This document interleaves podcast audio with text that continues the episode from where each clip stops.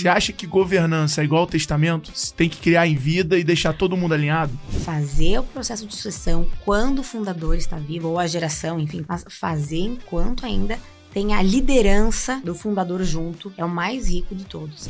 Eram dois irmãos, assim, uma mulher e um homem, com disputa de poder. E falar de poder envolve o ego, envolve vaidade. Durante o processo foi muito é, conflituoso. Olha, isso aí durou anos de não se falarem, de não se comunicarem. Como é que trabalha no mesmo escritório? Difícil.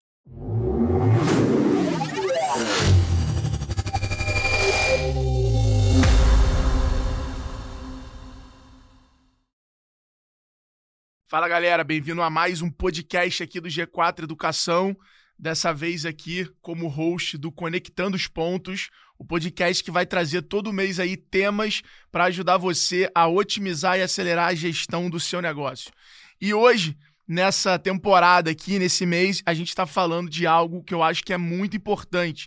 E antes de falar qual o tema, eu quero ver se vocês estão ligados, só para vocês terem noção do tamanho desse mercado, do impacto na economia que esse mercado tem no Brasil. 90% das empresas no Brasil são familiares, o que significa que mais do que 51% dessas empresas né, estão na mão de famílias, né? E a gente consegue ver isso claramente aí quando a gente olha a lista ali da Forbes, aonde várias pessoas que estão na lista exatamente ali estão dividindo a fortuna, né? Ou seja, o valor daquelas empresas, como Magazine Luiza, é, entre outras empresas. É, essa quantidade de empresas, eles representam 65% do PIB nacional e emprega 75% dos trabalhadores no país. Bom, pessoal, só que tem um ponto aqui que é o que a gente vai falar hoje nesse podcast com uma convidada super especial, que além de viver na pele esse desafio, ela também acabou dedicando tempo e estudando para ajudar outras famílias, outras empresas a não terem problemas nisso. 75% dessas organizações, galera, 75%. Ou seja, a maior parte dessas organizações fecham. Isso mesmo que você ouviu, fecham, quebram por conta de uma má sucessão familiar. O que, que significa isso aí no bom português para todo ouvinte nosso, todo, todo espectador entender? Na hora da transição entre gerações, ou seja, do pai para o filho, simplesmente a gestão se perde, os interesses se desalinham, o direcionamento, a cultura da empresa, a visão da companhia, os investimentos, o uso do caixa, tudo isso implode em direções contrárias por falta de alinhamento. E a gente vai receber hoje aqui ela que é mentora no G4 também, é, é a terceira geração da família dela. E hoje ela é fundadora da IR Family Business. E essa empresa que ela está sucedendo ali da família simplesmente fatura mais de 11 bilhões de reais por ano, além de empregar 16 mil colaboradores. A Randon, que é essa empresa familiar que a gente vai ter como exemplo aqui, né, uma das gerações que toca a empresa, ela é líder global em reboques, semi-reboques e autopeças, hoje com uma própria operação financeira para financiar aí e ter diferencial competitivo para os seus clientes. É isso mesmo, como você provavelmente sabe que as concessionárias, né, as fabricantes de carro têm seus bancos para fazer os seus próprios financiamentos. Bom, eles também fizeram isso para você ver o tamanho da companhia, ou seja, um negócio tão saudável a ponto de financiar ali as compras dos seus, dos seus clientes, tendo isso aí como diferencial. Seja muito bem-vinda, Isabelle Randon aqui. Obrigado pelo, por aceitar o nosso convite para a gente conhecer mais essa história e falar mais desse ponto. Cara, eu queria começar falando do seguinte. Quando se fala de sucessão familiar, de troca de gerações, e eu faço parte do conselho de algumas empresas hoje, uhum. eu percebo que, cara, é, uma, é, um, é um cabo de guerra entre manter a tradição e a inovação. E aí, normalmente, quem está no controle ali, que é uma geração anterior, ainda quer muito pulso do negócio, quer colocar, quer manter o ritmo. Uhum. E quem está chegando, que, que foi criado numa geração mais digital, mais dinâmica, vem querendo atropelar tudo e querendo tentar coisa nova, inovar.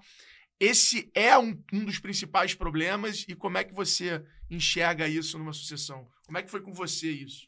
Acho que é muito. Ba... É, trouxe bem o ponto. Eu acho que assim, a gente fala muito da tradição versus inovação. É, que é bem isso. E a gente cada vez mais está vendo dentro das empresas as gerações vindo com esse esse mindset novo. É, eu vou contar com, como foi lá na Randon, eu acho que isso é bacana. Claro que a gente já está aí numa terceira, segunda gera, uma segunda sucessão. Primeira foi meu pai, depois o irmão mais novo. A gente tá, e, a, e a gente trouxe eu acho que tudo é o ritmo que a gente dá. Uh, a primeira sucessão, quando foi feita do meu pai para o meu avô, ele fez grandes mudanças, mas um, um, timing muito diferente. Quando vem o meu tio, que é mais novo, a gente já vê nessa segunda sucessão, essa passagem de bastão, um mindset completamente mais audacioso, com mais a questão da inovação. Então, eu acho que assim, o, o que eu vejo muito na nossa família, como foi, e das outras, é criar espaços, uma boa comunicação, principalmente quando se tem o fundador, porque quando se tem um fundador ainda é, presente nos negócios, é, é onde a gente vê, às vezes, muitas travas, porque tudo que ele criou e mudar aquilo que criou, claro, a gente está falando, a nossa empresa a gente já está com 73 anos é, é, de existência, mas mesmo assim, você querer mudar algo que o fundador realizou, para ele às vezes dói. Então, o que a gente sempre fala é fazer, mas assim, com muito alinhamento desse fundador junto, mostrando para ele, fazendo os comitês e apresentando já o que, que vai virar essa mudança, porque às vezes você comenta por cima algo, ele vai, não, mas nem pensar, aqui não vai fazer isso. Quando você já vem com algo, olha, olha como é que vai acontecer, olha como é que vai resultar isso, olha o que, que vai impactar, mostrar o resultado que isso vai gerar, eu acho que traz mais credibilidade e assim as pautas vão se andando. Então, acho que isso é um grande fator que eu vi que, né, na minha família, a gente vem fazendo muito. Claro que hoje, é, na nossa profissionalização que nós já estamos, é muito mais fácil isso acontecer. Mas, dizendo vai, quando tem a existência de um fundador, eu acho que isso é um bom caminho. Mas deixa eu te falar, você falou de comunicação. Você acha que, você acha que essa agenda de conselho, comitê, as reuniões, você acha isso fundamental para essa comunicação estar tá sendo realinhada o tempo muito, inteiro? Muito. Tem que ter. A... Primeiro ponto também, nessas reuniões, você trazer especialistas do assunto. Porque uma coisa é familiar falando com familiar. E aí você está usando o chapéu, que, que se mistura quando a gente está falando de uma empresa familiar, que é eu estou usando um chapéu de filho, eu estou usando um chapéu como sócio, eu estou usando um chapéu como um, um especialista da, da, daquele Isso. assunto. Então, se você faz ali, seja o conselho de administração ou comitês que vão se comunicar lá no conselho de administração, não sendo muito da, da, que, que, é o que sempre eu vi lá dentro também, dentro da minha família, trazendo mais quando tinha o fundador, o meu avô. Claro que alinhado isso entre, por exemplo, sócios, né? O caso, por exemplo, os filhos, no, no caso que era lá da minha família, é, alinhado, eles montam e muitas vezes a fala de quem vai levar para o fundador não precisa ser o sócio, e sim um especialista, de fato, para mostrar o resultado que isso vai se gerar. Porque realmente é aquilo, é. Ah, nem sempre o santo de casa faz milagre. Faz milagre então, é, acho que é uma dica boa, assim, de, de, de Agora, eu, eu acredito, nunca vivi isso, então, assim, acho que é mais do que eu aprendo conversando. Eu acredito que tem uma diferença muito grande quando o fundador ainda está no negócio e aí tem todo esse essa benção, né? Tem toda essa preocupação de estar tá demonstrando para ele, de estar tá alinhado com o que ele pensa. E acho que tem um outro lado que deve mudar muito, que é quando o fundador não está mais no negócio, né? E aí tem dois estágios. É o fundador não está mais no negócio e é, não está mais no negócio operacional, mas ele está sentando no conselho, então ainda uhum. continua com aquela coisa de fazer o que está na cabeça do fundador e tal, e aí tem perfis diferentes. E existe um momento onde o fundador sai do business, onde ele, cara, fala, ó, oh, galera, tá com vocês, é, eu quero meus dividendos ali e o que vocês fizerem, tomarem decisão por mim, é, tá resolvido. É, então acho que existe é, é, essa diferença, né? O que, que, é mais difícil? Com o fundador presente ou quando o fundador sai, que é aquele aquele pilar político, né, acaba saindo e aí, obviamente, pelo menos é o que a gente vê em filme, em livro, começa aquela guerra sucessória Uhum. que vira uma guerra pelo poder, né? Onde não se divide o poder, onde algum das famílias quer o poder como um todo. Eu diria assim, não é que é o mais difícil. Eu acho que ambos têm vantagens e desvantagens. É, quando você está com um fundador junto, de fato, ah, muito que, o que a gente vê é o tempo das decisões são mais demoradas. Isso realmente é. Por exemplo, meu avô, ele, ele foi durante muito tempo que hoje o mercado. E olha que a gente, a gente abriu capital em 70, e- 71. Foi muito cedo quando a gente abriu capital. Então, a nossa governança corporativa andou muito em função, é, óbvio, dessa abertura é, muito antes. É, mas o meu avô, por muito tempo, ele era o CEO e presidente do conselho de administração. Você imagina que hoje nem se não, nem, nem pode, né? Assim, a gente não, ainda mais em empresa de capital aberto, a gente não recomenda. Então, é, mesmo ele estando no conselho de administração, ainda a presença dele, e até mesmo quando meu pai assumiu como nessa primeira sucessão, ainda tem a voz do fundador. Mesmo ele estando em numa cadeira mais, vamos lá, estratégica, não tanto na operacional como ele era eh, anterior, né, desde de que fundou, mas ainda tem realmente essa visão. Então, assim, tem a vantagem de ter o olhar óbvio de um fundador, os seus valores, é- é uma presença que marca dentro da organização, então o respeito, óbvio, é muito grande.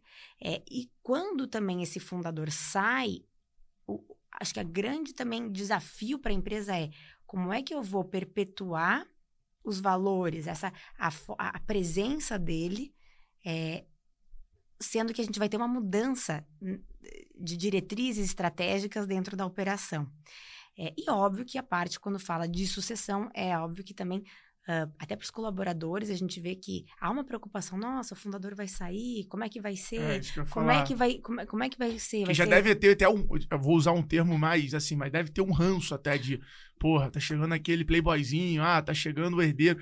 Agora, são, tem, tem coisas e coisas, né? Eu acho que assim, eu conheço muita história de pai que botou o filho na operação mesmo, Uhum. lá no, na- no chão de fábrica, e foi fazendo ele passando por todas as etapas da empresa e preparou o filho para, de certa forma, liderar. Então, o filho passou ali, acho que grandes exemplos que eu conheço, né? Pô, o Marquinho da Marfrig Sim, é um grande exemplo, Murilo da Mantiqueira é um grande exemplo.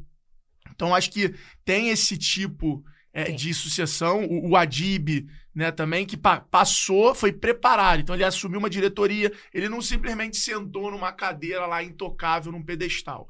Então, eu vejo que tem isso. E tem um outro lado também, que é muitas vezes quando o filho não se interessa pelo negócio, o filho usa o negócio só para estar ali, porque ele tem que estar ali, então ele não participa de forma ativa, só de forma receptiva. Então ele vai na reunião, faz um post, tira foto, escuta tudo, mas não constrói nada, não opina nada, não direciona nada, não Sim. tem nada.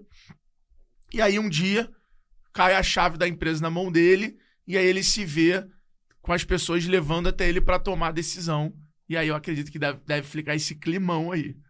Mu- Muito. Isso a gente vê e você vê até o resultado dessa pesquisa é o que demonstra que muitas não chegam. E a gente tem aí pesquisa também que mostram que para a terceira geração o número é muito baixo eh, em realmente do que elas perpetuam. Quando a gente vê esse número, a gente tá falando que elas quebram, que elas são vendidas, que a família perde o controle, tá tudo meio que nesse 75%. Isso. É Tá. tudo- tudo- E qual seria o seu chute? Qual das opções você acha que mais acontece? Acho que é vendida, não? Eu acho. Eu ia falar A isso. empresa Eu é- acho que é vendido. É vendida, mas acho que é legal a galera que tá ouvindo a gente saber que M&A, né, a venda da companhia, não é toda venda que é um sucesso e nem toda venda que só Não. cai o dinheiro na conta. Tem muita venda que a maior parte do dinheiro fica em contingência do problema de imposto, de funcionário, de risco, de uma série de coisas. E até quando um processo de M&A também, quando você vai ver uma compra também, o que que, o que que se olha muito? Qual é a governança que tem por trás? Qual é a estrutura dessa família? Porque, óbvio, tem que olhar o, também o- a estrutura que foi se criada. Então, a gente está falando aí de uma governança corporativa, claro, de uma governança familiar, é, e, né, e aproveitando a questão que você trouxe dos pontos ali de, da sucessão, eu acho que não tem não tem o caminho certo, porque cada fam- empresa familiar tem o seu caminho. É, Ah, como... tem uma que o filho é único, é o Isso. caminho. Outra que são três irmãos. A outra que, pô, são três. Essa aí eu conheço algumas. São três irmãos, cada irmão com dois, três filhos. Aí a chance de dar é muito maior. É, e quando você vê, claro, exemplos, a gente tem exemplos muito bons. O Mica, né, da Suzana, a gente vê ali, poxa, olha a geração que eles estão. É, e a gente tem, o, o- acho que o importante maior é a família empresária pensar, bom, como é que a gente está preparando essas sucessões? Seja da primeira para a segunda, da segunda para a terceira, e sem. Porque um, um processo sucessório não é da noite para o dia. Então a gente sabe. Mas qual o disso. momento? Qual o trigger? Qual o milestone que a empresa tem que alcançar para ela falar, agora eu preciso me preocupar 10 milhões, 100 milhões? Não é por dinheiro, Eu não é... falo por dinheiro. Você acha que é, É, por estrutura, por número de dinheiro, é- funcionário? é a estrutura dessa família, a idade que o fundador está, o fundador ou a próxima Mas geração. qual idade que ele deveria começar a se preocupar com isso? Eu diria que sempre já tem que começar a pensar numa, numa, numa, numa, numa um processo sucessório. Mas assim, ah, quando ele já está numa idade, vai, é, a gente nunca diz idade, tá? Eu acho que é um- realmente a gente analisa o quê? O momento de, de vida do fundador versus com a família. A gente vê o tamanho da empresa, óbvio, a gente olha quais são é, quais são assim o- qual é o, o- a estratégia dessa família para os negócios e para a família. Então a gente sempre pergunta quando vem, claro, porque eu ajudo muito a parte da governança familiar em termos para outras famílias. Quando vem para mim é, e eu faço essa pergunta. Então assim, é, que que para o fundador, o que, que você espera, o que, que você quer também, porque a voz dele vai repercutir para a família e é o exemplo dele. E o fundador tem que querer esse processo sucessório, porque a gente vê inúmeros casos que quando o fundador não quer, complica muito fazer um processo sucessório e isso sim pode agravar para ele. Ele pode dizer não. E, e- o fundador tem aquele sentimento: eu não vou morrer, eu sou eterno. Então essa consciência, e sempre o que a gente vê muitos nos modelos, vem muito da segunda esse assunto, da segunda geração trazendo para a primeira. São raros até os, ah, os, os casos que a gente vê já uma primeira, já super organizada. Não, e eu acho que eu se acho que deve com certeza ficar muito muito como é que pode ser o termo? É, tipo assim, quando acontece um acidente e não tem essa preparação, aí que a empresa deve quebrar e deve sair. Porque aí não teve essa passagem de bastão, não teve Isso. aquela, aquele alinhamento, e aí deve ser um. Aí que, aí que vem os problemas. Você acha. Você, eu, eu anotei isso aqui, queria saber a sua opinião. Uhum. Você acha que governança é igual ao testamento? Se Tem que criar em vida e deixar todo mundo alinhado? Sim. A gente sempre recomenda que em vida você consegue fazer uma, uma transição com muito mais sucesso. E esse sucesso, ele repercute na, na, na, na perpe- perpe- perpetuidade dos negócios. Porque testamento é assim, né? isso. Testamento, quando o cara faz e ele não fala pra ninguém, e quando ele morre, todo mundo fica puto. É. Entendeu? Então você tem e que... às vezes, quando você faz em vida, você tem chance ali de Muito. alinhar a conversa, falar por que, que você tá fazendo, etc e tal. Claro que a gente tem casos que às vezes acontecem realmente que a família não está esperando, vai, um falecimento ou algo assim, e aí depois tem que correr atrás de, meu Deus, como é que a gente vai fazer essa O estrutura? Brasil tem alguns casos de briga grande, né? Muito, Um banco aí, muito. né? Então, a gente, a gente vê, claro, exemplos, e tem exemplos que se dão super bem. Mas por isso que a gente recomenda, vocês não querem chegar nisso.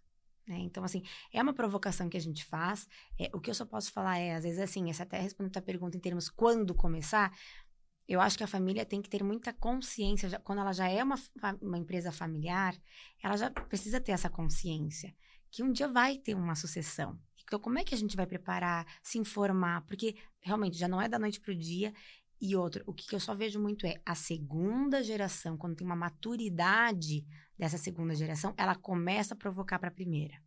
Porque, óbvio, eles veem que, claro, o fundador já está mais velho, não é mais o mesmo ritmo, eles querem colocar mais inovação. Então, é, é uma, mas uma provocação saudável, sabe? De algo de assim, não é por questão, não só por causa do poder.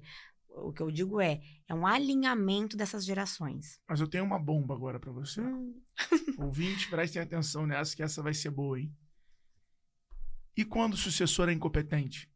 Quando ele não. tem aptidão para aquilo, ele não quer, ele já tem aquele lifestyle de, porra, Uhum. acordar cedo e pedalar e Ele não fazer o negócio. Ele não quer, ele não, não- ele não tem jeito pro negócio e ele já tem uma qualidade de vida e eu não julgo, não, pelo contrário. Uhum. Ah, Eu, eu- eu não julgo. Nem sei se eu tivesse numa posição, se eu seria assim. Claro. Mas se o cara não tem aptidão, não tem a competência para aquilo, E o fundador quer? Que e o pai quer. O pai quer botar lá, ou a mãe quer que ele assuma, Sim. quer que ele faça, e o cara não. ah, Porque eu acho assim. é, Acho legal galera. Acho que são, é, são cenários, né? Uhum. Claramente, pra mim, quando se fala de sucessão, são cenários. Daria até pra gente fazer um mapa de sucessão aqui, né? Então, o primeiro cenário é o, é o cenário da CIMED lá, da Mantiqueira, da Marfrig. O filho quer, o filho gosta, Assume. o cara estuda, o cara é competente, o cara quer trabalhar mesmo, ele, ele, ele tem a mesma mesmo bicho do empreendedorismo do pai ali e tal. Você tem outro lado, né? O lado positivo é bom que dá pra gente dar exemplo. Aí você tem outro lado que, pô, o filho, ele, cara, tem um lifestyle bom, pô, vai pra Europa três, quatro vezes por ano, vai pra apartamento em Nova. York, pô, recebe ali o dividendo da empresa, às vezes já por, por ano e tal. E, cara, ele não quer se envolver. Mas o pai é o sonho do pai que ele se envolve. Então o pai força e vai forçando, e aí um não fica feliz, o outro. Olha, o que que nós, assim, como profissionais, agora falando de prof, profissional nessa área, quando vem um caso assim, primeira coisa, assim, a gente sempre analisa, óbvio, a situação, então faz toda uma conversa, né, com o fundador, com o filho e tudo mais. É que tem o pai aceitar também falar: ah, meu filho não quer, tudo É, bem, vamos isso. contratar um. E a gente Executivo. recomenda. Aí a gente entra para uma recomendação de mostrar o cenário. Que a gente não pode forçar um- uma sucessão se a outra parte não quer. E mostrar que, nesse caso, uma profissionalização para os negócios é o melhor. E, sim, buscar com que esse herdeiro, esse, esse, eh, sócio, se ele for sócio, né? Ele sim se capacitar como futuro acionista. Porque ele vai ter o papel. Ele, mesmo ele não estando na operação, ele, ele tem a participação dele.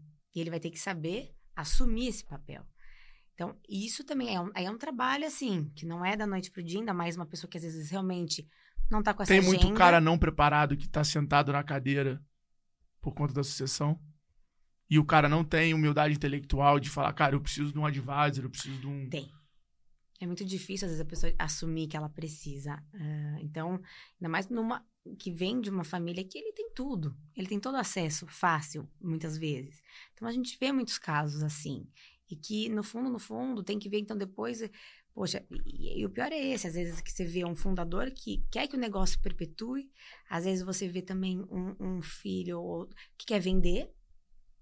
Então, assim, tem, tem diversos casos quando você vê isso. Então, por isso que Aí, eh, até entrando nesse caso, assim, muitas vezes a gente usa até mediador para poder ter esse tipo de conversa. Tem um caras outro. específicos disso. Sim, tem que ter, às vezes, uma mediação.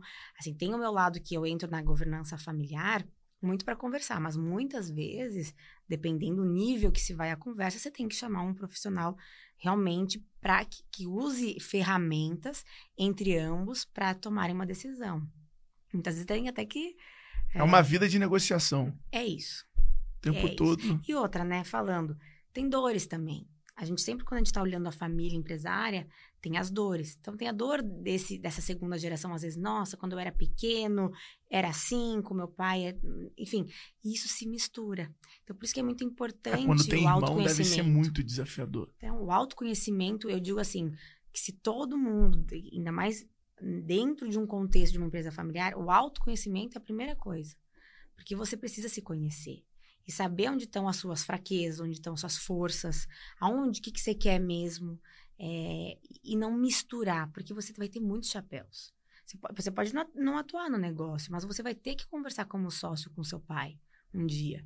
Você vai ter que conversar com o seu vai, irmão. Tá, é uma conversa de irmão, uma conversa de, de sociedade, é uma conversa para falar do patrimônio. Então envolve muitos assuntos. Boa. E aí, eu, eu peguei um negócio aqui que eu também anotei, que é o seguinte. E quando são duas ou três famílias? É mais difícil ainda? Olha, a gente tem casos sub. Olha, tem um caso de uma empresa eh, de Santa Catarina, é um case para mim. eh, e eles, eh, da família Veg até, eles são, para mim, são três ramos familiares que não tem, não é assim, né, não é tio, irmão, são ramos, e eles são um case de sucesso. Então, assim, é mais difícil. A complexidade que se torna o tamanho, não quando estão os três primeiros, por exemplo. Vamos lá, começando ali, aí depois os filhos vêm. Aí vem os filhos dos filhos. Então, essa terceira geração, quando você vai ver, é, é, é, é bastante gente. Então, tem mais complexidade é, que não se vê claro lá, lá no início. Eu, eu não vejo isso muito, porque é um alinhamento entre os três, não vai ter, né? Eu fico pensando, é futuro. Mas, se os três hoje já têm consciência de que um futuro é só se estruturar, colocar regras, colocar ter o seu acordo de sócios, enfim, aí tem diversas formas de se estruturar para evitar, porque a gente diz, o acordo de sócios, ele ele é, uma, ele é algo para evitar Ele é mais conflitos. importante que o contrato social. É, é tipo isso. Mas se for para dar briga, vai dar briga. Mas é, ele vai evitar. Ele é um balizador, sabe? Então, assim, você tem como. Uh, e a gente vê casos de muitas empresas de muito sucesso com mais de uma família. Então, assim, tem como? Tem. Acho que tem os valores alinhados. É, porque é óbvio que a forma que cada um age, tudo é diferente, tem né, essas, mas é os três, os três, os três sócios, inicialmente, é, quais são nossos valores, o que, que a gente quer perpetuar junto? A gente tem nossas diferenças, né? E a, claro, aí vem depois cônjuges e, enfim, quando você vai ver é uma a grande família, eu digo de todos. E acho muito bacana porque tem uma é, essa família que eu falei, eles mesmo essa, essa terceira geração, acho bacana. É, uma vez a gente fez um, foi muito bacana, a gente fez um, uh, uma conversa da minha geração com a geração deles, da terceira, uh, dessa que eu tô falando, né, onde tem três ramos de família e, e, e achei muito lindo assim ver eles que eles não são primos consanguíneos. Eu, eu digo, tem os primos consanguíneos do ramo deles, mas se você for ver os outros ramos, eles não são primos uh, consanguíneos. E eles se chamam de primos. Então, acho muito bacana, assim, você vê que tem aquele alinhamento. E isso é passado de quê? Geração para geração. Então, a primeira geração tem que sempre estar tá passando para outra geração que vai aprendendo. E quando a geração, se isso acontece, proíbe as outras gerações de trabalhar na companhia? Pode acontecer. Eu acho que não é. Aí é o que os sócios uh, decidiram. E é, e é, isso, assim, a gente. E é normal isso acontecer às vezes? Né? Tipo, é normal? Sim, sim. Chegar e falar, olha, sim. Não, não vai dar, daqui para em diante a gente vai contratar executivo, vamos criar um conselho e cada Inclusive, eu estava no, eu tava dando uma palestra aqui no G4 e teve uma família, uma família, desculpa, um, um rapaz, um rapaz, que ele falou que era ele e ele o, e o sócio, que é, enfim, é um amigo de um negócio e que eles já colocaram como um, como uma regra que filho não entra. Já agora. E novo, o rapaz é novo, assim, que, que montou, assim, né, o negócio dele. Nem sei do que, que era o negócio. Então, assim, eu acho que vai muito desse alinhamento dessa primeira geração. O que, que eles querem? O que, que eles pensam para o futuro?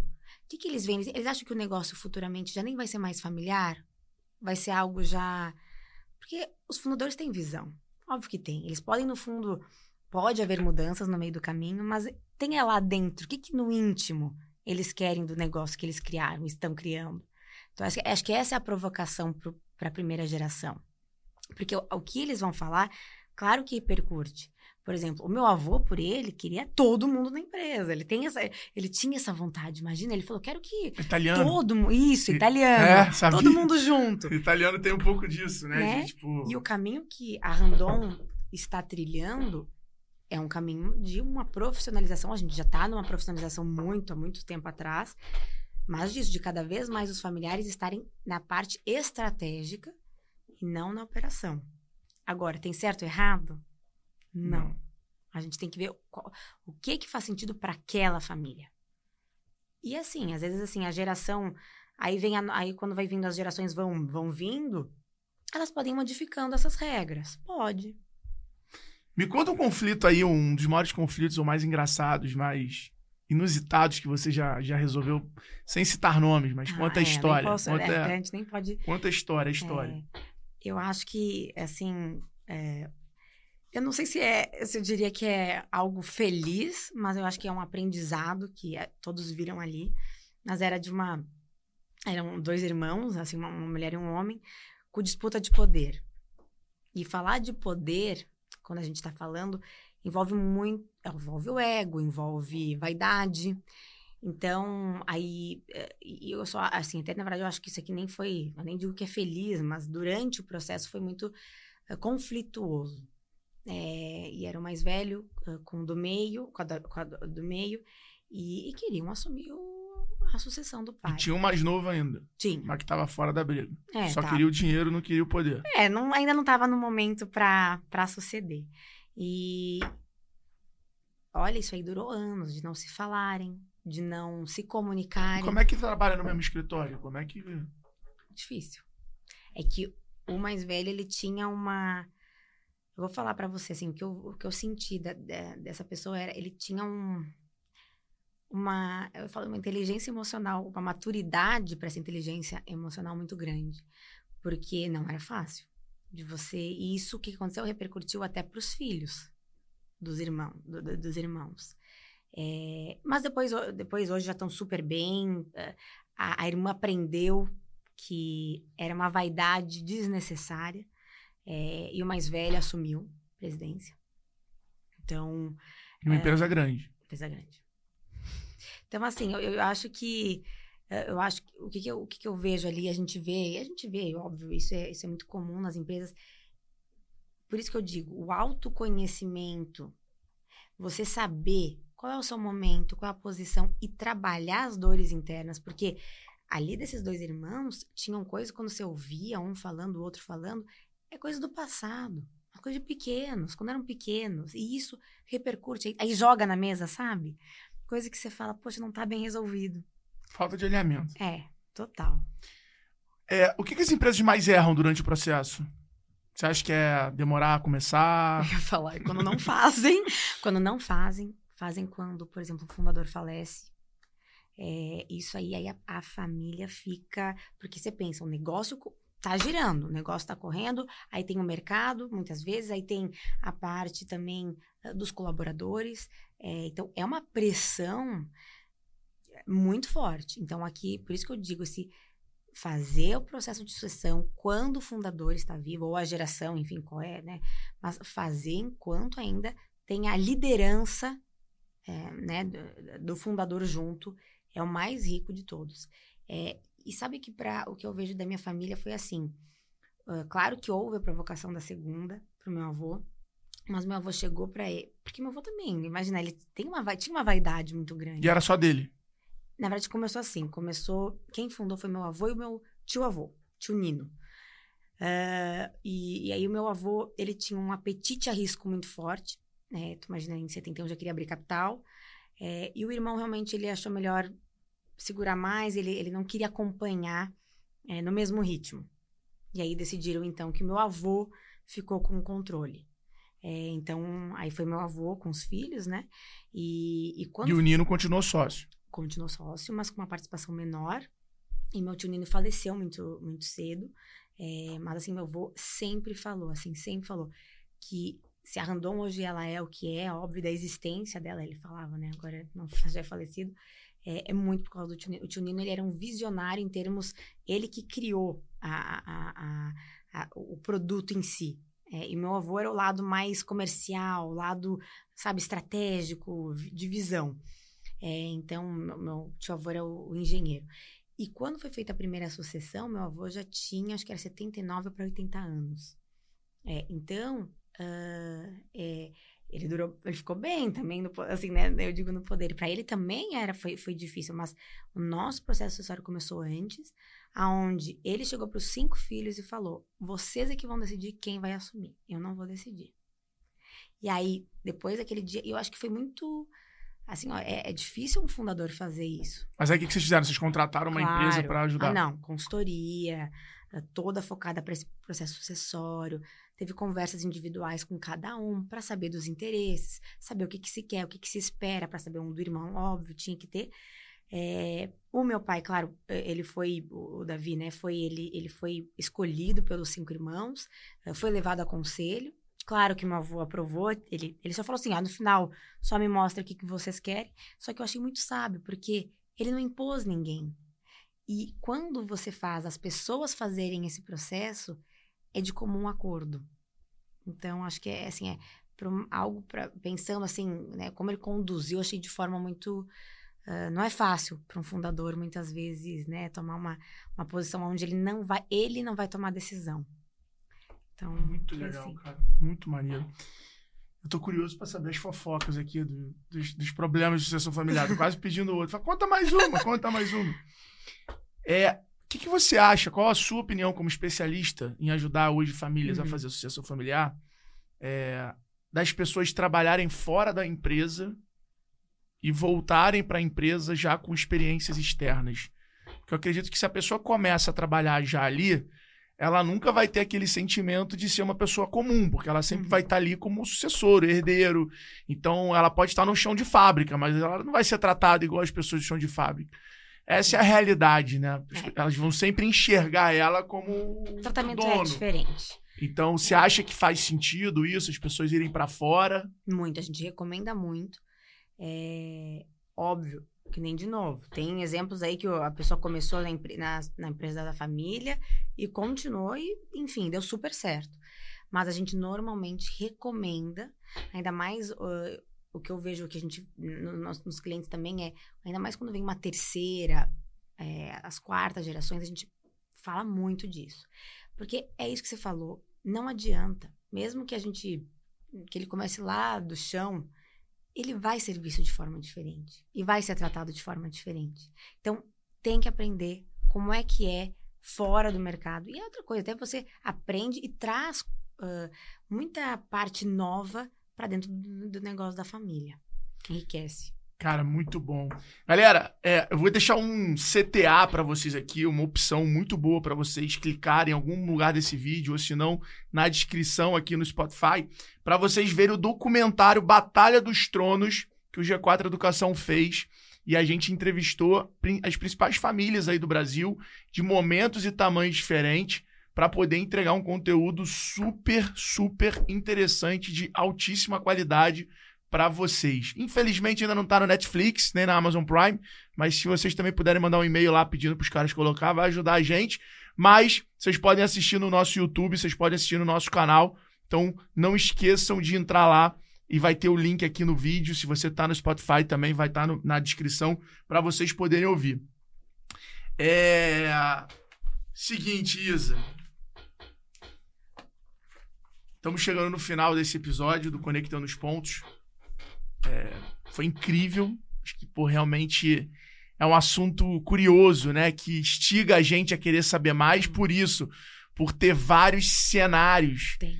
Mas eu queria te falar assim: empresa pequena, começando a faturar 100 milhões de reais agora. Qual o primeiro passo da sucessão? O que, que você recomenda a pessoa ler? Uhum. Qual curso fazer? É, o que, que você acha? Qual é a habilidade que a pessoa deve se preparar para uhum. uma boa sucessão? Bom, em primeiro lugar, é entrar na nossa imersão de empresas familiares. Tá Esse vendo, aí, galera? Ó. Isso é para vocês verem que herdeiro também vende. Sucessor também vende. É. Não, e é verdade. E tá super rica. A gente fez nossa primeira imersão. Realmente não tô, tô falando porque ali a gente está ensinando, de fato, muito uh, de uma primeira para segunda geração. A gente traz muito uh, casos bem desse início é uma, é uma grande uh, forma de, de, de começar. É, e eu diria, sabe o que? Assim, em termos, quando a gente vai falar da sucessão, é, não é que tem que entrar direto na palavra sucessão para essa família, mas buscar um profissional para ajudar a se estruturar, porque eu, olha, eu vejo pela minha família, a gente sempre usou profissionais externos, ainda mais quando é um assunto delicado. É, muitas famílias a gente vê, ainda mais quando é de primeira para segunda, usa profissional interno. É, tipo, um, por exemplo, meu avô tinha um, um grande. Vai, até o conselheiro dele dentro do negócio, enfim, usa às vezes alguém que está dentro do conselho, até de, é, se não é empresa de capital aberto, mas um conselho, vai, consultivo, que normalmente se tem numa empresa assim, usa, vai, um conselheiro ali, que é um amigo de confiança, mas que comece a provocar esse assunto é, E eu acho que a procura e conhecimento de possíveis estruturas. Para já não levar algo assim que, que, que, impacte, né? Eu acho que tem que ter assim um, um cuidado muito grande. É, tem um, um é, tem um livro que eu adoro, que é Caixa Preta da Governança. É muito Olha legal, aí, muito legal mesmo, porque ele traz cases. É, cases assim de o que exemplos. aconteceu na família vivência, tal. Que Harvard tem um curso Bom, brabíssimo também. Né? Harvard né? tem uh, eh, MIT com John Davis. Para quem Davis... se interessar, o de Harvard tá super em condição aí, 500 mil dólares. É. Mas é a família é, toda, né? É, você tem que levar mais de um membro da família. É, eu acho que assim, dá, começa. E você recomenda isso, essa jornada junto? Muito. Ou você recomenda uma jornada separada? Junto. Inclusive, uh, no G4 aqui, na nossa imersão, porque na nossa imersão a gente está falando de governança familiar, corporativa e societária, para você ter esse, esse conhecimento desse panorama. E a gente sempre recomendou, quando o, vinham os inscritos, que a gente já fez nossa primeira imersão, de levar mais um membro. Gente, no, na imersão foi tão rico, tão rico. Tinha ali, tinha uma que era primeira com segunda geração, tinham primos juntos. Porque, sabe por quê? Não, eu vejo no G4. Na nossa, quando vai os dois sócios juntos, cara, eles trocam durante a imersão Isso. muito. Então, a curva de aprendizado deles diminui demais. E para levar para a família, para conseguir colocar em prática, não é uma voz, são duas vozes. E faz a diferença. Porque família a gente sabe que não é fácil. Então, por isso que eu digo, o, o estar mais de um membro da, da, da, junto é muito mais rico o processo de troca. Me fala o seguinte, pra galera sair daqui com um, um to-do, quais são os três pilares, três ou cinco pilares para uma boa sucessão? Pra pessoa falaria, se preocupar. É, eu, eu falaria muito a, a parte de um alinhamento entre os membros, tem que ter esse alinhamento. O querer, até acho que o querer, na verdade, vem antes do alinhamento. Então, o querer fazer esse processo acessório, alinhamento, conhecer o que, que é e como é que ele vai impactar nos negócios. União, eu diria. Estaria junto, é, junto com o alinhamento, teria mais uma união familiar nesse sentido. Eu estou dizendo mais para as famílias empresárias. Não, eu, eu, eu, até eu gostei, porque eu acho que alinhamento é os dois estarem alinhados. Isso. Mas não necessariamente eles concordam. Isso. Eles só estão alinhados. Né? Então a gente tem um alinhamento, mas, cara, estamos alinhados porque a gente tá. União é comprar a briga do outro. É falar, cara, eu respeito o teu jeito, a tua opinião, então a minha lealdade vai ser acima do, da, da, minha vontade. Então estamos unidos. E eu falaria o último, assim, uma estratégia barra execução.